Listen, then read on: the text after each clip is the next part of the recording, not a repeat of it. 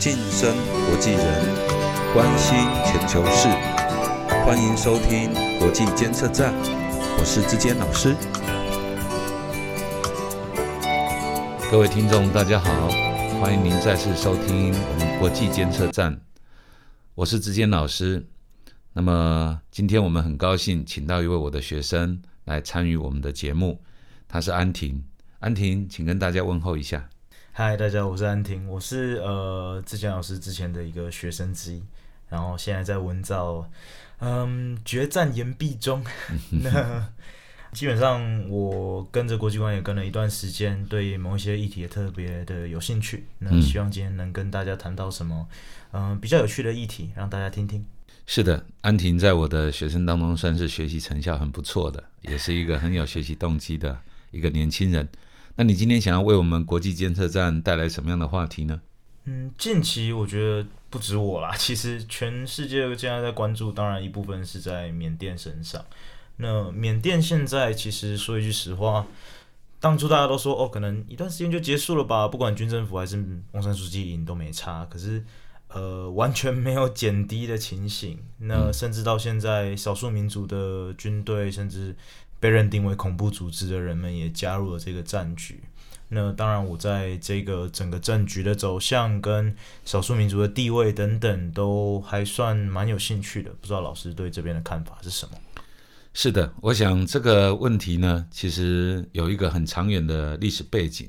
我先做一个简单的介绍哈。就是缅甸这几年呢，逐渐在国际上受到重视。有几个，我们就用几个人名来代替哈，几个名字来代替。第一个就是翁山书记。翁山书记因为以他是翁山将军的女儿，这大家知道了哈。那当初他被送到印度去留学，后来到英国，那整个后来在英国也结婚。那回到缅甸的时候，为了缅甸的民权而努力的时候，他被军政府所软禁。然后做了很多牺牲，甚至家人十几年来没有办法再见，所以到了二零一二年左右，翁山书记已经变成一个缅甸民主化的代言人啊，那得到了各式各样世界的关注以及人权的奖项，最重要就是诺贝尔的和平奖。那因为他，所以缅甸被放在国际的关注的焦点之下。然后呢，翁山书记终于也不负众望执政了。那虽然他不是总统，可是事实上他所组织的政党得到了最多人民的拥戴，只可以说是绝对的拥戴，所以他就组织了政府。可是呢，也因为这样，所以他个人的声望也从高峰瞬间跌落，因为大家都指责接下来第二个名词就是罗兴亚啊，这个罗兴亚人呢受到了苦难，大家都期待啊同样受过这个压迫的这个翁山书记能够为他平反。至少能够改善，可是罗兴亚人却受到非常可怕的这种不人道的待遇。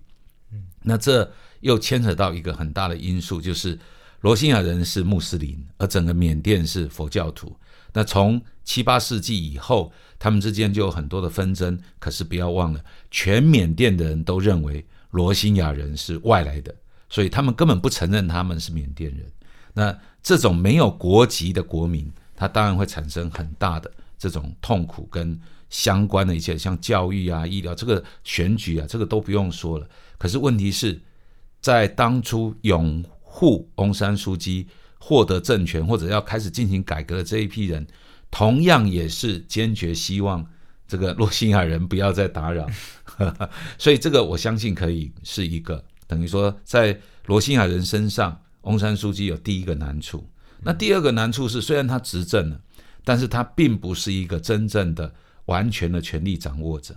那军方当初在做出这种退让，让这个民主选举可以进行的时候，其实军方掌握了一个所谓的宪法上的绝对关键力量，可以说是绝对少数。虽然他是少数，可是他拥有关键的影响力。当然，另外一个就是他拥有实际的武力，好，这武力也是一个很大的影响力。那么这几年来，从二零一五年之后，几乎国际上对于罗兴亚的难民的这种关注，所有的压力几乎都丢到了翁山书记身上。那甚至在一年多以前，翁山书记还要代表缅甸去出席国际法庭的这种 这种控诉。那我们可以看到这这两个因素之后，现在就是第三个，缅甸的民主化运动，因为居然发生了政变，军人直接就干政了，然后就软禁了翁山书记，然后要求就是要直接重来，啊，整个政治上面的权利就完全被拿走了。这个所谓的全国民主联盟就宪政直接被动。对，我觉得讲一句实话，翁山书记在整个实际执政以前，他向来被大家认定为民主斗士啊。可是我们可以看到，呃，所谓的政治现实一压到他身上，他等于是从最高处整个跌下来。我觉得这也是西方的一个问题，西方持续的想要找一个所谓的民主斗士这种概念的人存在，然后希望这个人可以带出一个民族的民主自觉。那其实这个在，尤其在亚洲这种集体主义这么强的一个地方，基本上是做不到的。因为尤其我们刚刚讲到，它后面有很多不同的压力团体，包括后面的佛教徒，还有后面的这个军政府等等，现在都是很严重在辖制它。那他不去动，讲一句实话，也没有人能动了。所以我觉得翁山书记卡住一部分是因为这样吧。我们可以设身处地来想，当然我们没有办法有绝对的证据，但是我们。以这种同理心的方式设身处地来想，就是翁山书记执政了，但并没有掌握真正全部的政治权力。那么我们可以看到，这次军事政变，也就是我们刚刚提到第三个名词。这军事政变之所以会发生，是不是军方直接发动的呢？或者我们换个角度来说，是我想比较合理的是，军方感觉到一个具体而且深远的威胁形成了。这个威胁可能就源自于你刚刚说的。翁山书记或许想要真正的能够在政治上发挥影响力，嗯，那他必须要做出所谓的宪政改革，必须把军方的这个绝对少数的这一个部分的权利，可能要做一些无论是渐进的或者是啊直接的，但是势必都会逐渐挑战到这个核心点，嗯，那可能这是军方啊，也就是所谓的这个敏昂莱将军最后决定必须要发动这么激烈的这样的一个方式，那当然。这样的一个军事政变，其实正好让整个缅甸的这种上下有了一个啊最直接的团结的理由。嗯啊，这我觉得军方这样的做，或许国际上的解读都是一种好像保卫权力，可是我觉得他们其实也把自己置于一个危险的地步，就是在这样的军事政变之后，他们必须直接面对全体国民的真正的民意。而且，其实你刚刚提到的一个，就是也就是你问题的本身，就是原来有缅甸是个多种族国家、多民族国家，然后他们内部其实有非常多长远的纷争，甚至还有武装的斗争在发生。包括刚刚讲的罗兴亚人，也有一部分的这种武装的力量，也想要能够啊，在过去原来当中跟执政的政党之间、执政的政府之间也有一些军事上的冲突。现在反而因为军方的这样的一个。呃，所谓的直接的军事干预、军事执政，或者说推翻这种这种民主政政体的这种做法，反而让整个缅甸上下一心，全部团结起来。嗯，我觉得这也是一个等于说一翻两瞪眼的决战。而看起来目前军方不见得是占上优势的。嗯，为什么？因为虽然他有枪杆子，虽然他有绝对的武力，但是毕竟这都是一家人。国际上也慢慢关注到这样的事，这个压力，特别是经济上的压力、政治上的压力，都已经逐渐的升高。觉得包括这些军政府人员的账户被冻结啊，尤其他们很喜欢把钱全部送到国外，再加上呃，其实我觉得可以从一个点来说啦，缅甸它本身是一个内阁制的国家。内阁制的国家，所有所谓的国会议员都有一定的民意支持，所以讲一句实话，你把这些人全部抓起来，还不会像台湾一样，台湾一样，台湾有一些奇奇怪怪的立委，不知道他是怎么跑出来的。这种人被抓，其实我认为人民不会有什么声音。可是缅甸是全体都有自己的地区跟自己的人民在支持他，那在这种情况下面，当然就会闹得跟现在一样，是全民全部起义。这也是为什么现在军政府需要完全去面对所有民意的压力。这也是最重要的原因之一，因为其实如果从宪法的角度来说，军政府当初能够所谓的这种所谓的推翻啊，这个现现在的政府，它的宪政里面的设计就存在漏洞。或许我们用漏洞，他们并不承认，就是他们本来就有这个权利这样做。可是这就是我刚刚说的那个关键少数。他们当初在制定这样的一个宪法的时候，他们就留给自己有这样的空间。也就是我虽然是退居少数了，我把这个台面上的权利交给你，可是我随时有一个 say no 的权利。嗯，所以他不觉得他自己在做一个好像推翻宪政，他觉得他是依宪政而做。他认为他在宪政冻结下面在保护宪政的生是存。是，而可是其实当初这个宪法就是在一个军方主导之下所完成的，没错，所以这样的一个做法正足以让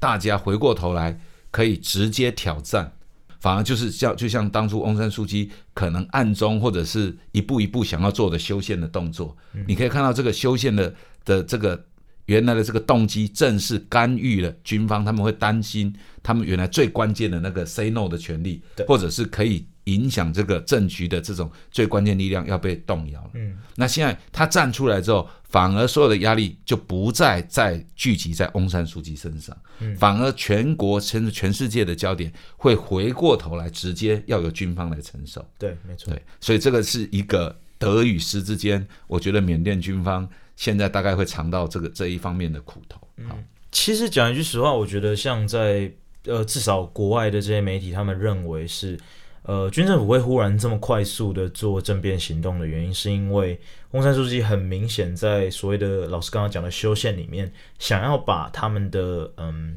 少数席次、少数保留席次删减更低。那刚刚为什么为什么会这样呢？那讲一句实话，呃，内阁他们是当然是需要用投票去决定政策的。那他们的如果现在军方政府已经失去了大部分的民意支持，保留的席次也被压低的话，他们就会慢慢变成所谓的民主国家里面的军人，就慢慢的不可以再去问政，不可以再对政治上面有太多的影响。那在这种状况上，为了生存，就跟老师一样，就发动了政变。这样，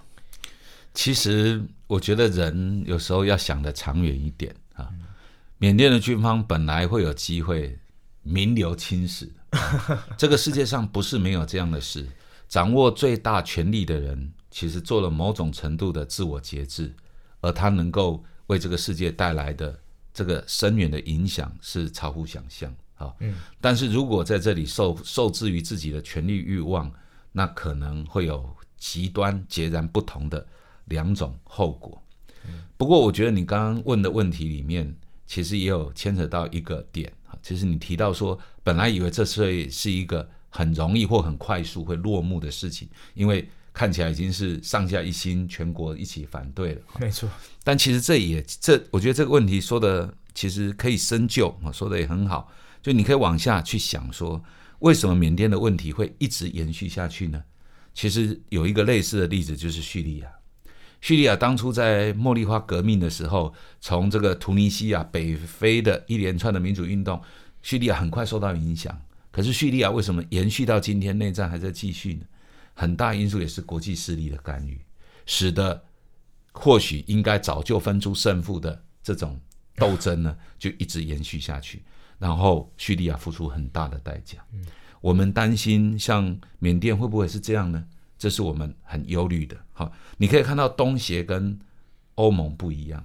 东协基本上的一个组成的方式就是以经济发展为主，没错，对他们比较强调非正式，比较强调包容，甚至强调互不干涉。所以，即使他们对于缅甸军方的做法是不赞同的，甚至也给予了这种口头上的这种压力啊，甚至是甚至是谴谴责，但是他能够对缅甸产生的影响力，实质上是没有那么大的。嗯，另外一个原因当然是因为，其实东协里面很多成员国，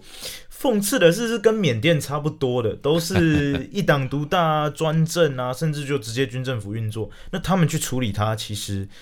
跟欧盟的处理就没有所谓的正义之师的概念了。呃，我我可以理解你的话语，只是我还不敢立刻用这么这么绝对的角度哈。不过确实，东协里面像泰国也是，也可以说，虽然它经过了一个所谓的民主化的选举，但是相当来说，仍然是一个军政府的色彩。没错，那其实也不是没有人抗议。那之前缅甸也有那个三个手指头的运动嘛，哈，对 对对，对，我想只是我我觉得很可惜，在泰国的这个这个这这样的一个学生运动的过程当中，至少由学生发起，到底我其实从一个旁观者的角度来看，我觉得很可惜是他们到底是要抗议泰国皇室的制度呢，还是是要抗议的是一个是所谓的宪法的一个结构问题。没错啊，，这个是我比较没有看清楚的点。那么今天回过头来，在那个缅甸的问题就不是这样，缅甸的问题非常清楚，现在就是一个军方的力量，然后直接越过了民主选举的政府，然后想要直接执政。对无论他说执政一年或者是多久，但是这个已经可以说是犯了民主上面一个最大的最大的忌讳，或者是碰触了红线。所以基本上国际上大概都用政变的角度啊来来称呼他。虽然他们自己觉得这个是一个好，它是依据依据宪法而来的东西，对对可是回过头，虽然东协没有那么大的压力，可是不可否认，全世界都正在啊，譬如说像美国或者是其他这个在经济上面能够施压的，我们可以看到缅甸其实已经付出了相当的代价。哎，啊，外资在撤退，然后工厂在关闭，那这个代价其实对于老百姓而言是惨重的，可是其实对于执政的军方而言，我相信也是很大压力，因为所有的税收、养军队所要用的这些钱，哦，都要仰赖整个国家的生产能力啊、经济发展。如果当这样的停滞逐渐拉长之后，我想是全体缅甸国民，好，无论是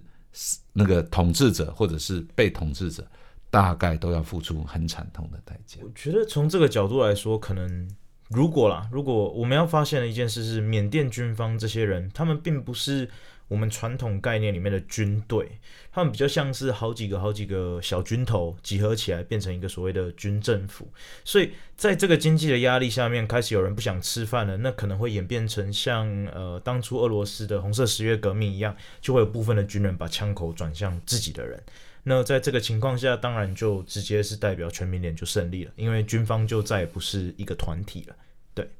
事实上，这个问题也可以换个角度来想啊，就是目前有一些少数民族或者过去原来就有武装力量的的这个这个，就你刚刚说的这些少数民族的冲突里面，现在大家开始集合起来。那有人用的是和平的示威抗议，虽然他们甚至甚至遭到压迫或者是牺牲了性命，对可是另外有一批人，他们可能拿起枪杆子。那这样的一个武装对抗到底是好还是坏？这个其实也要看。好，当一个有了武装力量之后，可能这个对抗就会升高，但是同时它也会给军政府另外一个就是对抗的这个不同形式的压力，对不同形式的压力，可是也是一个借口嗯，啊。它也可以用一种就是我在执行保卫秩序、执行法律，或者是啊我在对对对付手无寸铁的人，这是一种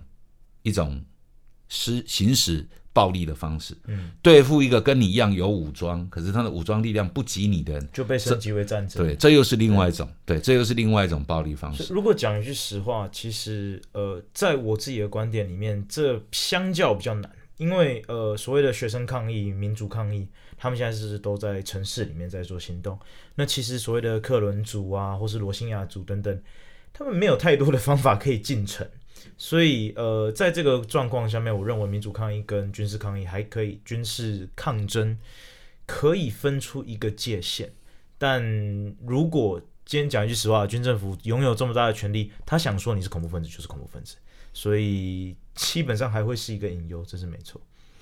嗯，从我的角度来看，就是我们可以思考另外一个例子，就是甘地领导的不合作运动。当然，英国当时是也不是吃软饭的啊，也给了 也给了甘地相当多的这种这种压力。但是从这个角度来看，甘甘地的做法是成功的。但是确实，我也不认为甘地的做法可以立即放在这个所谓缅甸来看，因为毕竟这个军政府跟当时英国的政府恐怕也不是同一个角度的思维。地位跟当代风潮不同，是对，但是令人担忧的是，缅甸其实就是我刚刚说第二个，第二个从国际关系的角度来看，缅甸也不是处在一个就是完全不受国际干预的地方。事实上，它可能是两个或者是多个势力的这个刚好是这个边缘的交接地带。好，在印度、在日本、美国这边，这可能是一个对印度有不同的看法跟影响力。那像中国啊，它也有它的角度跟跟思维。那在他们的边界之处，他们会用什么角度来看待这件事？而当这些势力之间彼此没有办法调和，没有办法有一致，无论是在政治上的施压、经济上的一种制裁，或者是其他的这种这种打击政策，到底是会帮助缅甸迅速恢复一个和平、理性，然后能够大家共创美好的未来，还是会陷入一个焦灼、对立，然后长期之间的抗战？因为就好像这个夫妻打架一样，在屋子里面打，打得越久，那破坏的财产就越多。对，哦，所以这个是一个让人就是我可能比较焦虑的点在这里，就是其实最无辜的就是最底层的受害者。那如果这样的一个国际势力没有办法迅速的整合起来，那么恐怕缅甸内部的这个对抗，或者是这样的个一个这样抗争的过程，会付出的代价会越来越大。我觉得另外一个可以专注到的点是，所谓这些少数民族他们所处的地区，其实在国外有被称为所谓的金三角地区。那这边最爱搞的是什么呢？就是运毒、运枪、犯罪行动、绑票、海盗等等。所以，其实如果要从这个角度来说的话，所谓的长期抗争是可能的，因为他们等于是处于无政府状态。那跟叙利亚现在的那些沙漠地区其实是非常相似的，对。目前看起来，大概缅甸还 还不是，目前看起来缅甸大概还不是叙利亚那样的状态，因为其实国际势力的介入程度可能还是有待有待验证了，哈。但至少不像叙利亚那样子，就是明目张胆的，然后就两强之间的对立。对。那么。但是回过头来，我们可以看到，你刚刚提到少数民族，这也是你关心的重点哈。那我们看，如果跟少数民族有关的例子，我觉得这个土耳其跟库德族的例子可以可以做一个很好的对比哈。库德族是一个少数民族，在整个中东地区，在在这些啊不同的像像特别是像土耳其这样的一个国家内部，它也基本上是彼此也是对立的，也是冲突的。可是库德族当初。受到支持，受到国际的支持，要去打 ISIS 啊，他们也取得很好的战果。可是，在这个成功之后，似乎也可能，这在我们来看是蛮明显的哈，好像就这个被利用完的时候就被丢弃了，啊，至少就就不再像原来那么照顾他们。他们没有以前的正当性，讨伐正当性是。那如果从这个角度来看，这种武装的革命或者武装的对抗，常常会有的问题就是这样，就是。他在自己追追求独立也好，或追求更大的政治自由，或者所谓的政治自治的这个过程当中，自我治理的过程当中，因为他拥有武力，所以有比较大的发言权。可是也因为用武力的方式来发声，似乎到最后也很容易遭遇到这种，就是有一种被背弃，或者是自生自灭，或者是在在这种变成好像是一种战争的某一个。某一个牺牲品，对，没错，这个我觉得是少数民族在做这样的抗争的时候，倒是不妨可以去思考的。那我们现在看到整个中东，另外一个是巴勒斯坦，巴勒斯坦的这种过去的这种所谓的解放组织，已经被至少联合国已经承认，就是叫做巴勒斯坦国，然后它是以观察会员国的方式正进入到联合国里面。那像巴勒斯坦人过去用的是一种很极端的，因为他们觉得自己受到很以色列不不公的对待。好，所以他们用一种就是恐怖攻击或者是一种暴力的方式来发出声音，因为他们觉得没有这样子，好像国际上没有办法注意。可是你可以看到这几年巴勒斯坦人的一个处理方式是，反而逐渐走向和平、理性，然后诉诸于媒体，诉诸于其他更多可以看得见的这种社会公益、国际正义。那当然，这个或许是缓不济急，或许是一种纯粹理念，可是副作用可能。相对来说也少了很多。我觉得相较起来，至少从以色列这个角度来看哦，尤其因为以色列是国际政治里面蛮重要的一个角色，他们因为了这些巴勒斯坦的媒体曝光率等等，他们比较不敢做大规模压制行动。那其实我们可以看到，在缅甸也也有这个迹象出现，像呃，缅甸有一个在缅甸有一个国外的组织叫做 Free Burma Ranger，自由。呃，自我直接说，自由缅甸缅甸游击兵，这是直翻的，没有很好。对，嗯，这一群人基本上虽然他们是武装的医护兵的概念，可是这些人他们最主要是在教的是让这些所谓的缅甸人有嗯摄影去记录这些证据，并且用某一个方法让国际的呃人们有办法看到这些东西的一个手法。那在这个手法下面，虽然暂时没有太大的效果，可是我们可以看到的是，这个组织越来越受到呃国外的这些大型媒体的关注，甚至很多所谓的录影带啊等等都已经被送到这么大的媒体的